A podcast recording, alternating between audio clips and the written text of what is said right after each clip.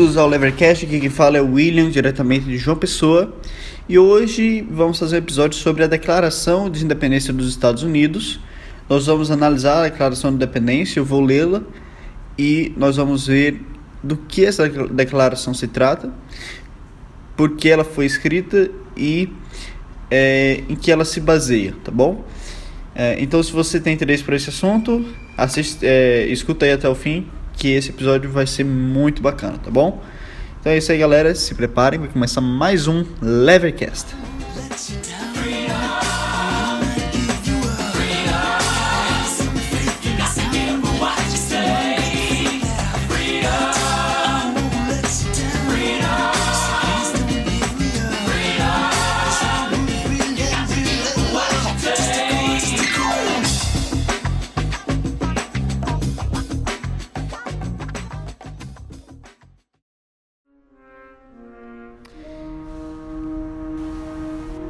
Quando, no curso dos acontecimentos humanos, se torna necessário a um povo dissolver os laços políticos que o ligavam a outro e assumir, entre os poderes da terra, posição igual e separada, a que lhe dão direito as leis da natureza e as do Deus da natureza, o respeito digno para com as opiniões dos homens exige que se declarem as causas que os levam a essa separação. Então, nós temos aqui a primeira parte da Declaração de Independência, onde se fala que uma, um acontecimento tão relevante, um acontecimento tão importante, ele não pode ocorrer sem que uma, justifica, uma justificativa seja dada em respeito a todos aqueles que faziam parte é, desta relação. Né? Então, ele começa a declaração já dizendo que ela se faz necessária para a dignidade das opiniões das pessoas, certo? Então, a Declaração de Independência continua. Consideramos estas verdades como evidentes por si mesmas, que todos os homens são criados iguais, dotados pelo Criador de certos direitos inalienáveis, que entre estes estão a vida, a liberdade e a procura da felicidade que a fim de assegurar esses direitos, governos são instituídos entre os homens, derivando seus justos poderes do consentimento dos governados, que, sempre que qualquer forma de governo se torne destrutiva de tais fins, cabe ao povo o direito de alterá-la ou aboli-la e instituir novo governo. Baseando em tais princípios e organizando-lhe os poderes pela forma que lhe pareça mais conveniente para realizar-lhe a segurança e a felicidade. Na realidade, a prudência recomenda que não se mudem os governos instituídos há muito tempo por motivos leves e passageiros. E, assim sendo, toda experiência tem mostrado que os homens estão mais dispostos a sofrer enquanto os males são suportáveis do que a se desagravar abolindo as formas a que se acostumaram. Mas quando a longa série de abusos e usurpações, perseguindo invariavelmente o mesmo objetivo, indica o desígnio de reduzi-los ao despotismo absoluto, assiste-lhes o direito, bem como o dever, de abolir tais governos e instituir novos guardiões para sua futura segurança. Bem, então essa segunda parte da Declaração de Independência Americana a gente pode ver surgir alguns conceitos que estão ligados tanto ao conservadorismo quanto à doutrina liberal clássica de John Locke, certo? Então, é, nós temos que ele diz aqui que a fim de assegurar os direitos, os governos são instituídos entre os homens, derivando seus justos poderes do consentimento dos governados. É a ideia do Locke do contrato social, as pessoas consentem tacitamente com o governo para que o governo consiga proteger seus direitos naturais, no caso a liberdade, a propriedade e a vida. No caso aqui, eles incluem a busca pela felicidade, que poderia ser considerado uma espécie de liberdade também. E sobre o conservadorismo, a gente pode perceber na Declaração de Independência o seguinte: ele diz que, na realidade, a prudência recomenda que não se mudem os governos instituídos há muito tempo por motivos leves e passageiros. Então, isso é basicamente a ideia do Edmund Burke, né? Que diz que quando a instituição ela se encontra presente há muito tempo já, não é interessante que você retire essa instituição por qualquer coisa e tente criar uma outra instituição baseada apenas em abstrações. Porque se ela se mostrar frágil, as pessoas não saberão o que fazer para reinstituir a ordem social, certo? Então a gente possui aqui a união tanto do liberalismo clássico quanto do conservadorismo britânico de Edmund Burke nesse pensamento que foi expresso nessa segunda parte da Declaração de Independência. A Declaração de Independência então continua da seguinte forma: Tal tem sido o sofrimento paciente destas colônias, e tal agora a necessidade que as força a alterar os sistemas anteriores de governo. A história do atual rei da Grã-Bretanha compõe-se de repetidas injúrias e usurpações, tendo todos por objetivo direto o estabelecimento da tirania absoluta sobre estes estados. Para prová-lo, permita-nos submeter os fatos a um mundo cândido. Recusou assentimento a leis das mais salutares e necessárias ao bem público. Proibiu os governadores a promulgação de leis de importância imediata e urgente, a menos que a aplicação fosse suspensa até que se obtivesse o seu assentimento e, uma vez suspensas, deixou inteiramente de dispensar-lhes atenção. Recusou promulgar outras leis para o bem-estar de grandes distritos do povo, a menos que abandonassem o direito de representação no legislativo, direito inestimável para eles e temível apenas para os tiranos. Convocou os corpos legislativos a lugares não usuais, sem conforto e distantes dos locais em que se encontram os arquivos públicos, com o único fito de arrancar-lhes, pela fadiga, o assentimento às medidas que lhes conviessem. Dissolveu câmeras de representantes repetidamente porque se opunham com máscula firmeza às invasões dos direitos do povo. Recusou, por muito tempo, depois de tais dissoluções, fazer com que outros fossem eleitos, em virtude do que os poderes legislativos, incapazes de aniquilação, voltaram ao povo em geral para que os exercesse, ficando durante esse tempo o Estado exposto a todos os perigos de invasão externa e convulsão interna.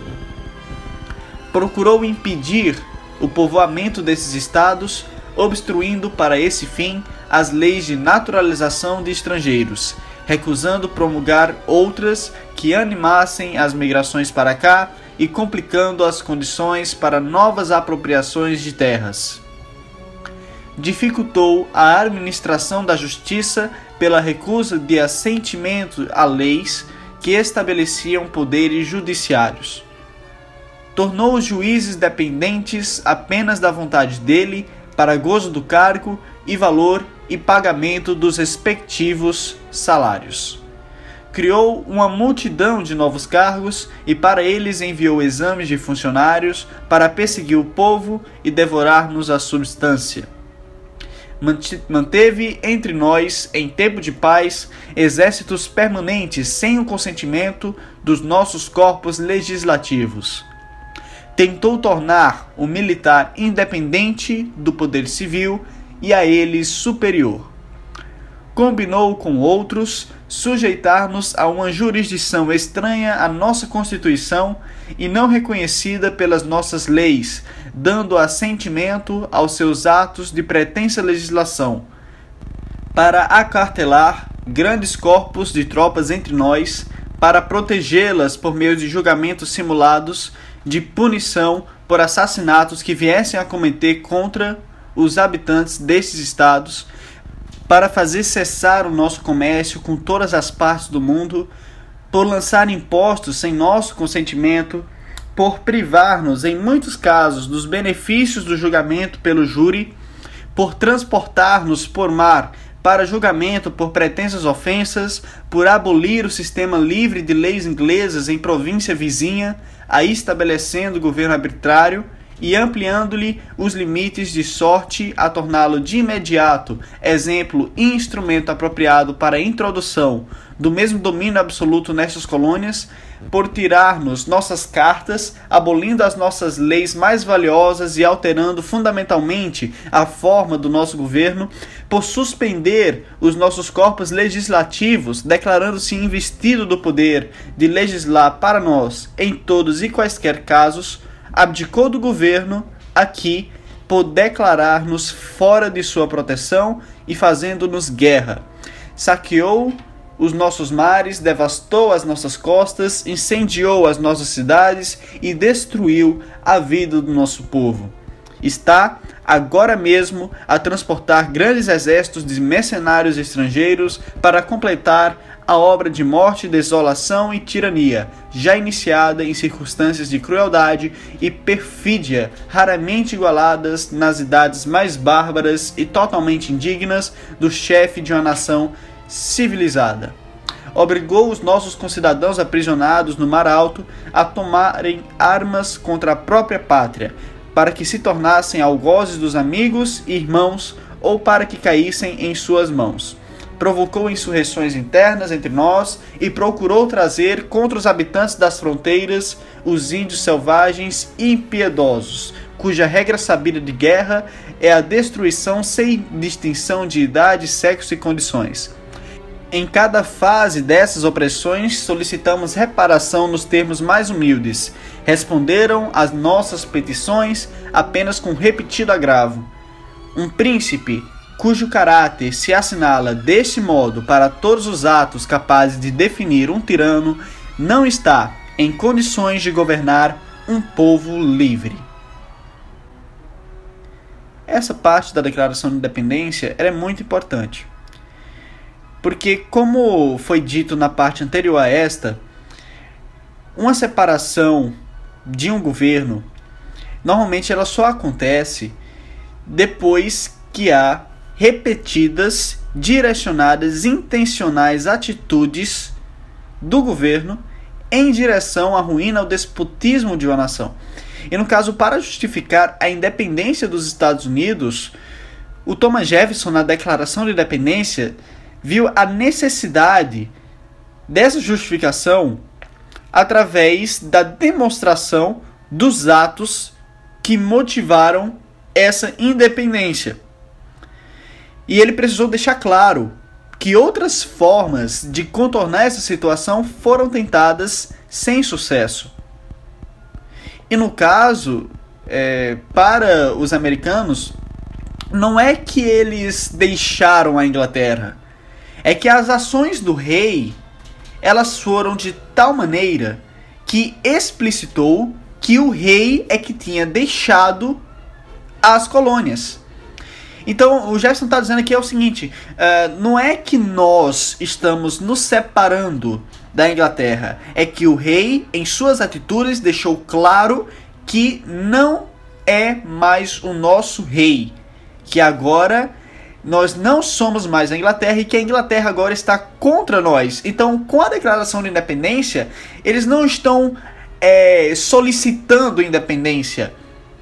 Eles não estão é, dizendo que vão ser independentes. Eles estão afirmando algo que já está posto, ao que já está posto, devido a uma conclusão indutiva que se pode tirar tendo em vista as atitudes tirânicas e despóticas do rei da Inglaterra que foram citadas aqui na Declaração de Independência.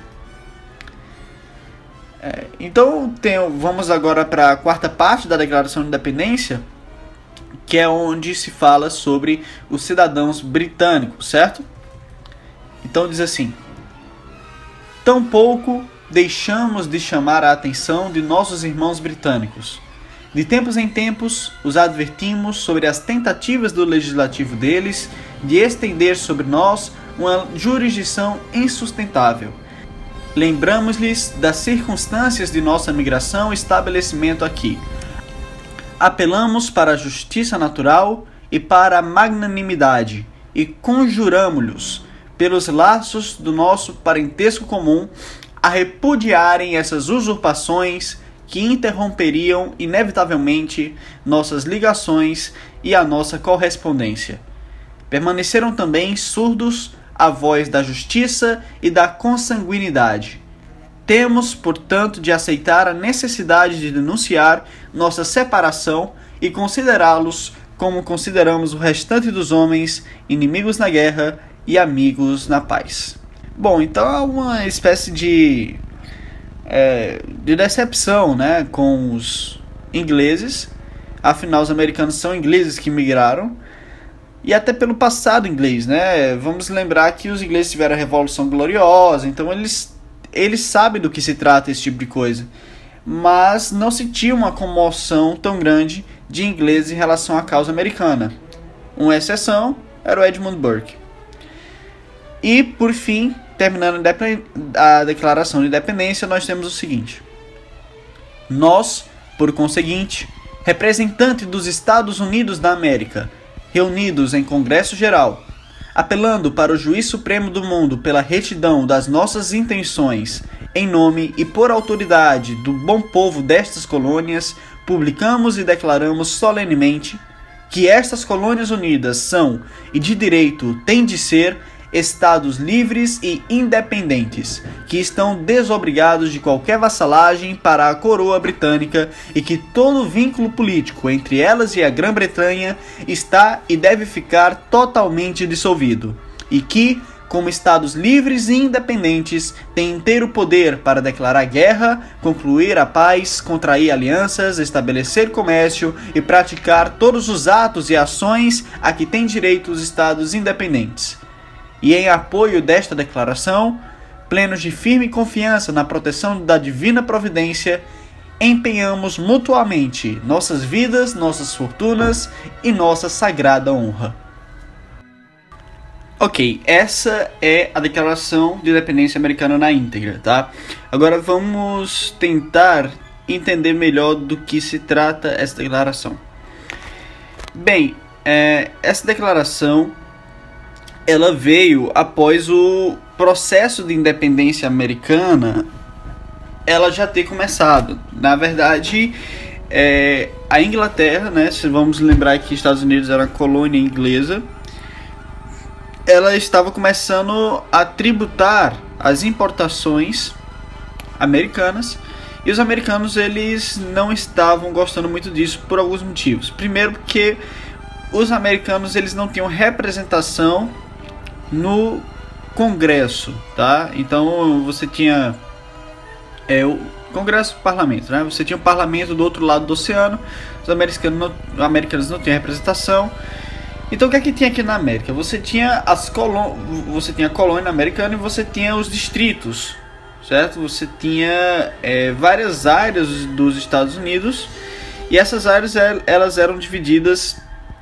e determinadas determinados líderes, né? É, que que administravam essas áreas. Então esses líderes eles se reuniam de tempo em tempo no chamado Congresso Continental e lá é, ele, eles decidiam o, o que eles iam fazer, mas não, não existia é, uma unidade nacional ainda. E o que acontece é que os americanos eles achavam que a cobrança de tributos sobre as importações americanas ela era inconstitucional justamente por os Estados Unidos não possuir uma representatividade no parlamento inglês. E então eles se opunham completamente às tributações.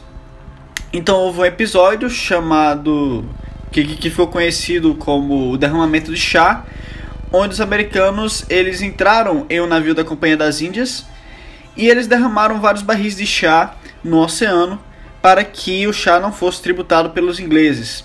É, então, esse episódio é, levou a uma série de atos coercitivos da, do, do parlamento inglês, Dentre esses atos coercitivos, você tem agora que os, os soldados ingleses iam ser enviados para as colônias americanas é, para evitar tipo de revolta, tipo de protesto. Esses soldados eles poderiam estabelecer nas casas das pessoas e é, se os soldados matassem algum cidadão americano, ele não seria julgado por, por, uma corte local da colônia, mas sim julgado na Inglaterra por sua, sua ação.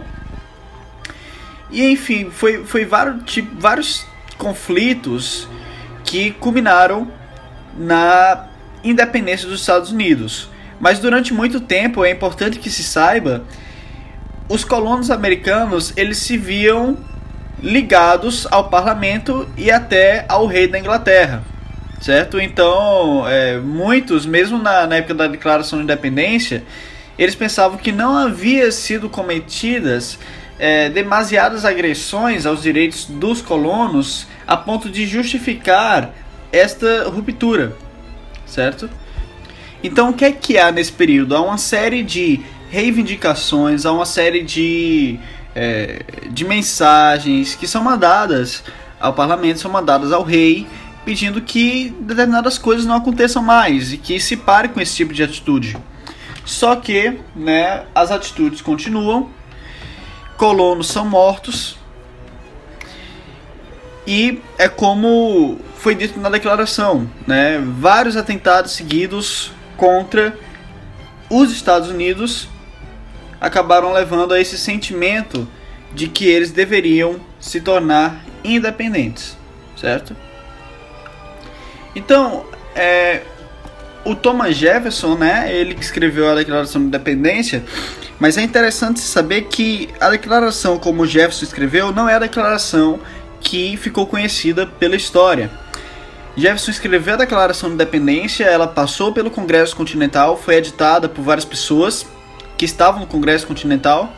E você tem, por exemplo, que até a, a frase mais conhecida da Declaração de Independência, aquela que é, é nós tomamos essas verdades como auto-evidentes, que todos os homens são criados iguais e que eles é, possuem pelo Criador certos direitos inalienáveis.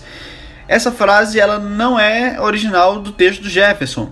O Jefferson ele não dizia que temos essas verdades como é, auto-evidentes. Ou, ele dizia o seguinte: nós temos essas verdades como sagradas e inegáveis. Né? Então tem algumas distinções em relação ao texto original, mas talvez a distinção mais que mais chama atenção seja a distinção na qual o Thomas Jefferson ele condena o rei de continuar fazendo escravidão. Então o Jefferson ele colocou na Constituição ideal abolicionista, certo? chamou o comércio é, escravista de um comércio execrável e condenou o rei da Grã-Bretanha, que era cristão, por continuar realizando esse tipo de prática. É interessante lembrar que o próprio Jefferson ele possuía escravos, né? E isso pode gerar algum conflito, né? Pode dizer que ele era um tanto hipócrita por ter escravos e defender a abolição da escravidão. Mas o que acontece é que nessa época liberar escravos era proibido. Certo? Existia uma lei que dizia que você não pode liberar os seus escravos. Então Jefferson ele não poderia fazer realmente muita coisa a respeito disto. E Jefferson ele era rico, muitos dos escravos ele acabou herdando. Então acaba sendo uma situação bem complicada, certo? Então, é, você tem esse ideal abolicionista em Jefferson quando ele promulgou a Constituição da Virgínia, ele também defendeu uma liberação gradual dos escravos. E quando a gente fala da Declaração de Independência, uma coisa que é interessante notar é a relação que ela possui com os escritos do John Locke, certo? Porque está presente a questão dos direitos naturais, está presente a questão do consentimento do povo, o direito à revolução. E também está aí, né, descrita também a concepção de Locke entre usurpação e tirania. Você pode perceber que na Declaração de Independência eles dizem o seguinte: mas quando a longa série de abusos e usurpações, perseguindo invariavelmente o mesmo objeto, indica o desígnio de reduzi-los ao despotismo absoluto, assistem-lhes o direito, bem como o dever, de abolir tais governos. Então, é, há uma diferença aqui entre usurpação e despotismo, né? ou usurpação e tirania. E essa diferença ela é apontada por Locke. Não, não é algo que parece óbvio pra gente. É, uma coisa interessante, olha aqui, isso aqui é de Locke. Locke diz o seguinte: assim como a usurpação consiste em exercer um poder a que um outro tem direito, a tirania consiste em exercer o poder além do direito legítimo, o que a ninguém poderia ser permitido. Então, o que é uma usurpação? A usurpação é quando é, um direito positivo não é cumprido quando um direito positivo é retirado. E o que é uma tirania? São quando os direitos inalienáveis são tirados, certo? Então, para Jefferson, bem como para Locke, o governo da Grã-Bretanha ele não era mais o governo dos Estados Unidos porque ele tinha praticado a tirania. Ele tinha violado os direitos inalienáveis dos seus cidadãos, certo? Então, é bem interessante quando a gente lê sobre essa perspectiva. Eu não sei se vocês já ouviram o episódio que eu gravei sobre Locke, mas quando eu estava gravando o episódio sobre Locke com o Luciano, a gente falou sobre é, aquela questão, né, sobre o contrato social. Quando você tem um contrato social, normalmente muitos perguntam quem assinou o contrato social. E aí a resposta dos contra contratualistas acharam, principalmente Locke também, é o consentimento tácito. Ou seja, as pessoas elas concordam com aquela coisa enquanto elas estão se submetendo a ela, certo? Mas o problema com essa abordagem é o seguinte: o Estado ele passa a ter a ressalva de agir da maneira que ele bem entender, se baseando nesse nesse contrato estabelecido por é, acordo tácito. Ou seja, é tipo assim, olha, ninguém está querendo é, escapar daqui. Ninguém está se revoltando. Então estão concordando com o contrato social, então agora eu posso fazer o que quiser enquanto as pessoas estiverem concordando. Só que qual o limite? Como é que a gente estabelece um limite para o poder do Estado, uma vez que temos essa ideia de acordo tácito? Aí é onde entra a figura dos direitos inalienáveis. Por exemplo, a vida e a liberdade. Por que a vida e a liberdade seriam direitos inalienáveis? Porque sem a vida e sem a liberdade, é impossível haver qualquer acordo tácito para início de história, certo? É, e, e não só por causa disso, mas porque é impossível que você é, retire, por exemplo, que, que, por exemplo, é, é impossível que uma pessoa também transfira o direito para outro de sua vida ou da sua liberdade. É impossível que a pessoa transfira. O que é inalienável? O que é algo que é inalienável? Algo que não pode ser transferido, algo que não pode ser tirado, por sua própria consistência lógica. Então, por exemplo, quando a gente fala que a liberdade é um direito inalienável, o que é que a gente está querendo dizer com isso? A gente está querendo dizer, primeiro, que sem a liberdade não é possível haver acordo tácito, mas a gente também está querendo dizer que é impossível que haja um acordo tácito para retirar a sua própria liberdade. É impossível que você tacitamente concorde em ter sua própria liberdade tirada. E por quê? Porque se você opta em transferir a sua liberdade, você já está exercendo sua liberdade. Então é impossível que você force alguém a qualquer coisa com consentimento prévio dessa pessoa. Certo? E uma vez que o autoritarismo e a tirania eles se manifestam na destruição da, cap da capacidade dos outros de escolherem, não é possível que a capacidade dos outros de escolher crie a tirania. Certo? Então, quando há essa tentativa de violar esses direitos inalienáveis, que são os indivíduos e não podem ser passados adiante por sua própria consistência lógica, então você tem uma tirania ocorrendo, certo? E é quando a tirania ocorre, como diz na Declaração de Independência, que os cidadãos possuem direito a se rebelar, abolir ou mudar a forma de governo. Então, galera, é isso aí. Hoje o, o episódio foi sobre a declaração de independência. Espero que vocês tenham gostado. Eu li, fiz alguns comentários sobre ela. E é isso aí. Muito obrigado pela, pela audiência. Próxima semana a gente volta. Até mais.